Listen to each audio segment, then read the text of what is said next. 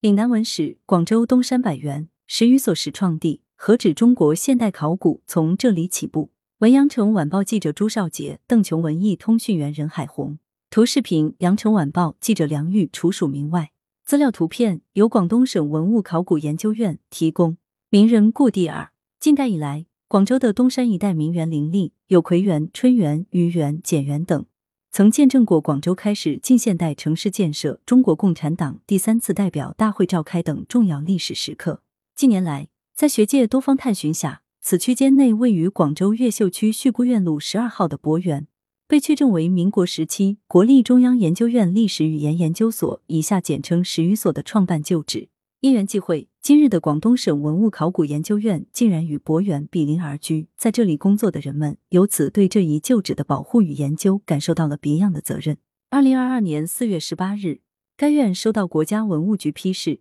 正式启动对博园的修缮保护工程。多方助力之下，目前已取得了若干实质性进展。连日来，该院专家带领羊城晚报记者，通过实地踏访、爬书史料。力图连接起这座东山小楼的今昔，一窥它在中国现代学术史上的独特位置与风貌。现状历经百年，格局大体维持。记者在寻访时看到，百园有独立院落，院中两棵古树已高过楼顶，以中部伊斯兰风格拱门为界，分为东西两座，风格与装饰基本一致。一楼有尖拱圈柱廊入口，二三楼从中部楼梯伊斯兰风格拱门进入。民国风格的水泥楼梯和木质扶手保存尚好，拾梯而上，每层均有独立洗手间和厨房，独立成户。室内仍保留着民国时期花砖地面以及色彩艳丽的满洲窗。经过专家们组织一个多月的清理，室内空间逐渐豁然开朗。每层中部是客厅，客厅左右各有一个大房间，在客厅后面及扶梯两边分别有四个小房间。据广东省文物考古文物研究院院长曹静介绍。当时史语所租用的是面积较小的百元东座，历经百年，该建筑格局现还大体维持，但由于缺乏妥善的修缮和日常保养，内部结构也有所改动，尤其是每层都被分隔成几户，到处杂物堆积，电线网线凌乱，部分墙体和栏杆脱落，文物存在安全隐患。创办雷厉风行，翌日入住博园。此研究所本是无中生有，凡办一事，先骑上虎背。自然成功。傅斯年其实正三十而立，意气风发。一九二六年，他结束六年的旅欧生活回国，应中山大学支聘回国，任中山大学教授、文学院长。一九二八年，他与顾颉刚在中山大学创立语言历史研究所，任所长。就在中山大学于史所并初具规模之时，南京国民政府确定中央研究院为国家最高科学研究机构，并请蔡元培兼任中央研究院院长。四年前，孙中山先生离粤北上，主张召集国民会议，有设中央学术院为全国最高学术研究机关之想。此刻终于得以实现。傅斯年充分发挥了他灵敏的嗅觉和迅捷的行动能力，雷厉风行。他于一九二八年正月赶到上海，向蔡元培提出借用在广州之语言历史研究所，以成就即将建设者以成中央研究院之语言历史研究所的建议，立刻得到赞同。三月。傅斯年、顾颉刚和杨振声三位获聘常务筹备员，服务于后来的中研院史语所。一九二八年五月，傅斯年在史语所筹备期间，发表了历所纲领《历史语言研究所工作之旨趣》，规划本所为八组，包括史料学、汉语文籍考定、民间文艺汉字、考古学、敦煌材料研究、人类学及民物学。旨趣一文更留下了最为时人及后代所津津乐道的。上穷碧落下黄泉，动手动脚找东西。我们要科学的东方学之正统，在中国等响亮口号，这也被后人视作傅氏一生治学的纲领。接着，时任中山大学教授的东莞人荣兆祖受傅斯年委托，出面洽租新所址。荣兆祖相中了东山百园，看过现场后，写信给傅斯年。博园上下三层，每层二大间四小间，但大者太大而小者太小。博元节刚兄看过云，不太合用。这一宗事当废筹除也。也就是说，顾颉刚当年对租用百元颇有不同意见，而这几句描述也为专家们对照今日博园的楼层布局来确认史语所旧址提供了证据。广东省文物考古研究院副院长张小兵告诉记者，由于史语所的人员跟中山大学语言历史学研究所高度重叠，又暂借中山大学地方办公，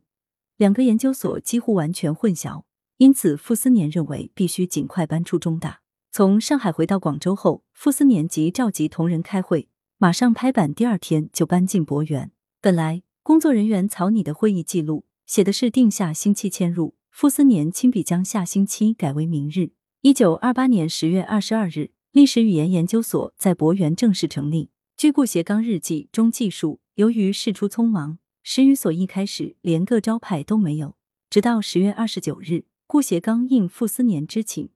挥毫写下“国立中央研究院历史语言研究所”，这才开始名正言顺起步，远赴殷墟，开创现代考古。档案库中一张泛黄的钢笔字笔录，把我们瞬间带回当时博园的工作场景。不止房屋问题，底下左边做会计事务办公室及会客室。右边做人类学工作室，二层楼做图书室及研究员工作室，三层楼左边做所长秘书办公室，右边做试验语言学工作室。这是中国第一个国立的现代人文学科研究机构，聚集了一批其后享誉世界的考古学、历史学和语言学学者。十余所同仁们在殷墟考古发掘、古文字、民俗学、方言调查、人类学、民族学等多个领域取得辉煌成绩。奠定了中国现代新学术发展的起点。中国第一本官办历史学、考古学和语言学学术期刊《国立中央研究院历史语言研究所集刊》也创办于此。傅斯年做事雷厉风行，史语所还在筹备，他已经启动了实质性的研究工作。自晚清甲骨首现河南，即引起学界的瞩目与讨论。一九二八年，傅斯年受命组建史语所，随即通过中央研究院把殷墟发掘纳入了工作范围。一九二八年八月，中国古文字学的重要奠基人之一董作宾，就作为史语所筹备处的派遣通信员，前往河南安阳殷墟进行调查。期间得知了当地小屯村仍有大批甲骨出土。十月，傅斯年委任董作宾在安阳进行试发掘，发现少量甲骨及其他器物。最重要的是，还获得了关于埋藏地点等重要信息。许瑞生在《史语所在广州创建时期的历史研究》一文中指出，当年安阳的考古现场虽然在河南，但计划制定却是在广州。被誉为中国现代考古学之父的李济，一九二八年十一月经欧洲埃及和印度返回中国时，途经广州，即被请去见傅斯年。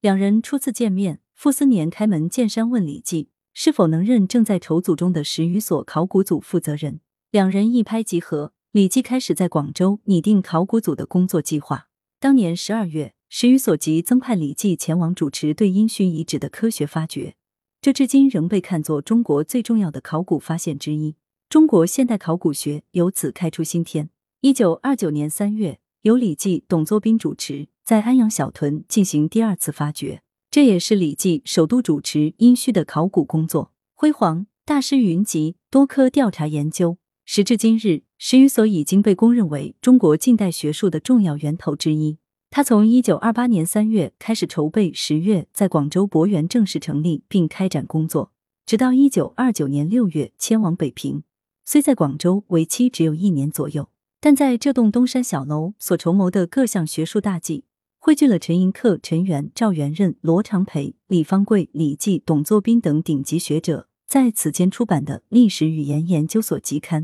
首创了集中研究模式的先河。从傅斯年所长亲手列的名单中可以看到，当时的史语所除汇聚了陈寅恪、李济、史路国、罗长培等专任研究员外，还聘有丁山、刘复、陈元等兼任研究员；胡适、朱熹祖、林语堂、沈监事、马淑平、顾颉刚、于大为、荣庚、徐秉敞、辛树志、商承作等特约研究员。董作宾、于永良、徐中书、荣兆祖、赵万里等为专任或特约编辑员，以及三位外籍通讯员。我们在档案库中查找到一份国立中央研究院历史语言研究所十七年度报告，详述了该所一九二八至一九二九年所展开的全面工作。其中第三章以本所在广州时工作情形为题展开内容。虽只是简纲概述，却仍不难看出史语所开拓中国现代学术的雄心及贡献。远不限于考古学，在民族学、人类学、语言学调查方面，史语所开创了由官方学术机构开展大规模调查研究的学术传统。中国西南少数民族众多，史语所在广州初创时期的工作重点之一是进行民族学调查研究。该所一直与中大鱼史所合作，由史禄国、杨承志、荣兆祖等联合开展云南民族调查。此间成果最为丰富的是杨承志，他历时近两年在金沙江沿岸进行了调查研究，深入罗罗族群，对其社会、语言、文化等方面进行了深入的田野调查。这是西南民族研究的开创之举，在中国民族学、人类学史上具有重要意义。生物学家辛树直先生率队深入广西瑶山进行考察，并受托对瑶民进行民族学的考察。他们白天深入林中采集动植物标本，晚间则向瑶民学习歌谣、标注方音，并收集了大量民俗标本。这是国内学术机构第一次对瑶山开展的系统性调查研究工作。此外，石语所还派出黎光明赴岷江上游进行川康民俗调查。赵元任、罗长培两位中国现代语言学重要奠基人，是当时语言组最先聘任的研究员。赵元任在史语所的首项工作即是进行两广方言调查。史语所后续曾迁转多地，包括在抗战时期仍然深入田野，持续进行民族学、人类学和语言学的调查研究工作，都始于广州初创时期的学术传统。赵元任在一九二八年底至一九二九年初获取的两广调查方言资料。在数十年后撰写的文章《中山方言和台山语料》中仍然有使用价值。他在一九五一年发表的《台山语料序言》中写道：“正是我第一次参加中研院史语所方言调查工作的那年，那时候我们都在广东一个方言最丰富的区域，所以第一步调查就是两广方言。一方面想法子多得点语言的材料，一方面想法子利用向来没有很用过的语言记录跟语言分析的新工具。”我们都想好好的试他一试。那次田野工作是以广东跟广西省的粤语支部为范围。这份报告显示，当时史语所正是按照按傅斯年在历史语言研究所工作之旨去中所预设的八个组开展工作，只是文集考定组因故未办起来。报告中还提到，因南中国富于方言民族诸科材料，虽以一部分设于广州，又因史料在北平最富，故别将一部分设于北平。我们可以看出。此时，金石宇所于广州调度，而在北平开展的工作也很突出。例如，陈寅恪先生主持史料学组对明清内阁大库档案的收购及整理研究；刘复先生主持的民间文艺组对北平孔德学校所藏蒙古车王府曲本的借抄和研究；陈元先生主持的敦煌材料组工作等，都令后世学人高山仰止。延续辗转多地，初心仍系羊城。史语所在广州只驻留了八个多月。从信件和集刊可以看出，其成立之初就是将广州作为暂居之地的。在一九二八年史语所创办时出版的国立中央研究院历史语言研究所集刊第一本第一分的封底，标示了本所所指广州东山百园内，并特别注明此为暂址。后来或需迁京或北平。考虑到学术研究、学人聚集及资料资源之便，史语所于一九二九年六月迁到北平北海静心斋。研究所这次离开博园，不少参与筹建史语所并做出重大贡献的学人，由于各种原因也未能相随。顾颉刚因不愿辞去原教职，最终没有进入新成立的研究所；有的则因学术领域之故放弃北上。而民俗学研究的主要对象在南中国，史语所相关领域的领军人物，同时也都是中山大学语言历史学方向的年轻教师，因而选择留在广州。后随时局变化。史语所共历经九次迁徙：一九三三年三月迁往上海曹家渡小万柳堂，一九三四年十月迁至南京鸡鸣寺北极阁。一九三七年卢沟桥事变后，史语所又被迫先后一路南迁湖南长沙圣经学校、云南昆明龙头村、四川宜宾李庄镇板栗坳。一九四六年底，随着抗战胜利，重新回到南京。一九四九年迁往台湾，而这个研究所的所庆纪念日。始终是定在迁入广州东山百园的那一天，十月二十二日。近年来，广东对百园修缮保护高度重视。时任副省长许瑞生曾多次带队赴现场实地考察调研。二零二二年起，许瑞生以驻粤全国政协委员身份，对广州东山百园历史遗产保护进行自主调研参政议政，对始于所在广州的创办历史多方搜寻资料，完成了二万五千字的专题研究报告。提供给各级政府和文化机构参考。目前，在大陆的史语所旧址，除位于广州的百园和建筑已消失的上海小万柳堂外，均已公布为各级文物保护单位，部分已开辟为纪念场所，供后人参观游览。五月三十一日上午，许瑞生再次率队赴博园开展调研，督办此重要文化旧址修缮活化项目的提案。作为中国现代学术重要坐标的十余所始创之地，广州博园正逐渐拂去历史的尘埃，即将翻开新的一页。访谈：修缮学术殿堂初址，讲述精彩广东故事。曹静，广东省政协委员，广东省文物考古研究院院长。羊城晚报如何评价民国中研院史语所对于开创中国现代考古事业的意义？曹静，史语所为中国现代考古事业做出的最大贡献，便是主持开展对殷墟的田野考古发掘。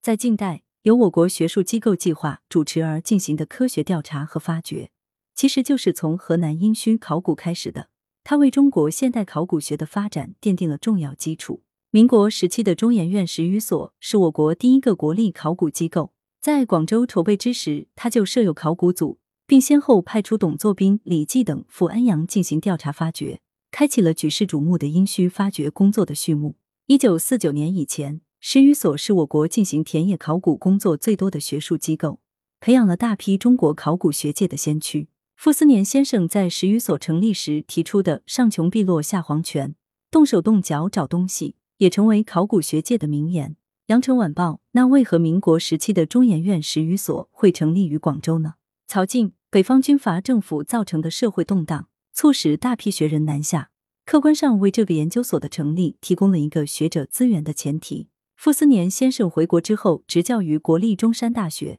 就延聘了顾颉刚、罗长培、丁山等知名学者。再加上荣兆祖、商承祚、杨承志等广东优秀学人，组织成立了国立中山大学于史所，并积极开展历史学、人类学和民俗学等领域的研究工作。在中央研究院历史语言研究所筹备成立时，中大于史所已有的资源和学术成果，便成为宝贵的助力和便利，为十余所的工作创造了良好的开端。另一方面，中国南方少数民族多样，方言种类繁多。为人类学、民族学和语言学研究提供了丰富的研究素材。十余所筹备及初创于广州，主要的研究工作也集中在这些方面。羊城晚报：广州东山口名园云集，从建筑上看，百园有怎样的特点？曹静：博园是民国时期在东山口片区乃至广州市体量较大的一幢居住建筑，有较大的庭院。建筑有效利用地段梯形地块特点，做出了主体看似对称但有差异的三合平面。平面划分严谨，方便业主自用或单层出租为公寓使用。在功能设计方面是有很强的适应性的。博园体现出中西结合的建筑风格，也是广州近代建筑融汇中西建筑文化的代表。比如建筑南面中部带有伊斯兰建筑风格的拱券门廊，东西两翼入口的埃奥尼柱式双柱组合支撑的门廊和露台。它还有带涡卷的平券窗楣，以及多处拱券门楣等等。天井上方的歇山筒瓦屋面屋顶，又是带有传统的岭南建筑风格。博园在结构上采用了砖砌体与钢筋混凝土结合的方式，清水砖墙砌筑施工水平很高，外墙层沿线、混凝土梁、楼梯踏步等均有细腻的线脚，有着较高的工艺水平。羊城晚报：博园与广东省文物考古研究院所在地近在咫尺，这确实有些机缘巧合。曹静。考古院承担如此具有重大意义的建筑保护修缮，非常荣幸，同时也深感有责任利用我们院的专业技术力量，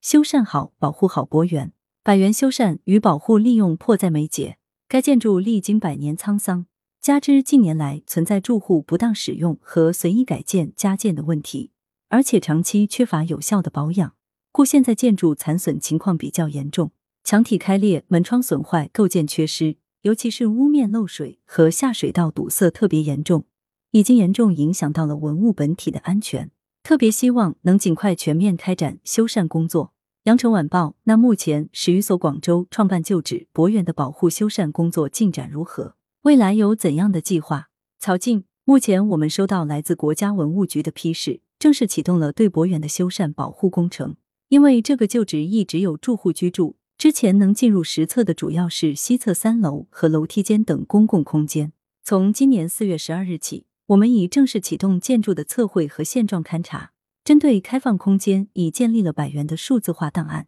目前住户正在搬迁，我们将完善测绘工作，同时继续进行日常监测，并尽快提出修缮设计方案。羊城晚报，如今广东正在大力推动高水平的文化强省建设。百元的保护修缮对于岭南文化双创对外传播中国故事和广东故事将发挥怎样的作用？曹静，民国时期中研院史语所是中国第一个以历史学、考古学、语言学为主的国立研究机构，奠定了中国现代新学术发展的基础，在中国的学术史上具有重要价值。史语所筹备并创办于广州，第一个独立所址在博园，它作为中国近代最重要的学术殿堂之一。这里曾经活跃着傅斯年、顾颉刚、李济、赵元任等著名学人的身影。这段历史本身就是一个值得追溯的故事。经过保护修缮的百园，重现历史风采，将成为讲述这些故事的最好载体。东山拥有红色文化、华侨文化和学术文化、建筑文化等众多文化遗产资源。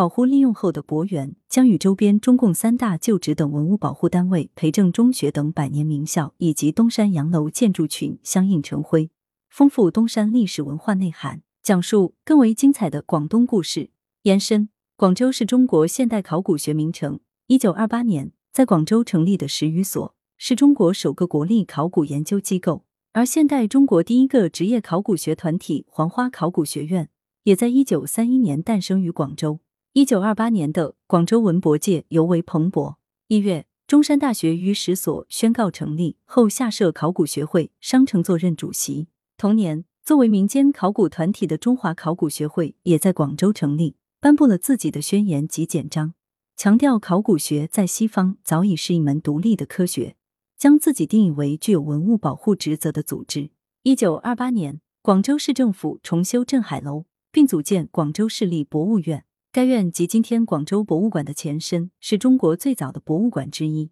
也是此后二十年间广州考古活动的核心机构，组织了多次的古物发掘。时任中国新闻学校校长和中华考古学会主席的谢英博被聘为广州市立博物院筹备委员，并负责历史博物馆。上世纪二零至三零年代，广州城市建设进入新阶段，随着广州老城墙的拆除，城区范围的拓展。前所未有的大规模的市政建设在持续推进，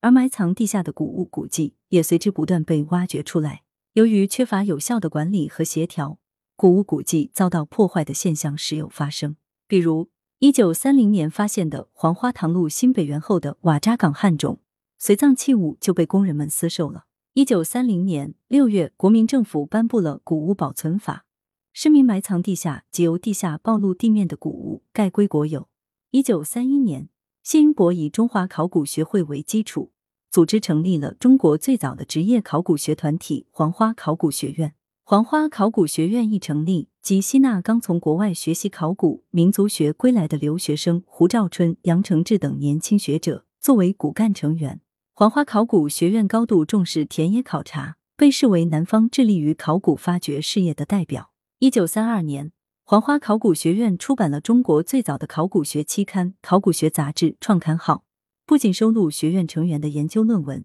也有符合规范的调查报告和发掘报告。从各方面来看，广州都堪称中国现代考古学的名城。合作网站：广东省政协文史广东来源：羊城晚报羊城派，责编：邓琼、吴大海，编辑：文艺，校对：李松青。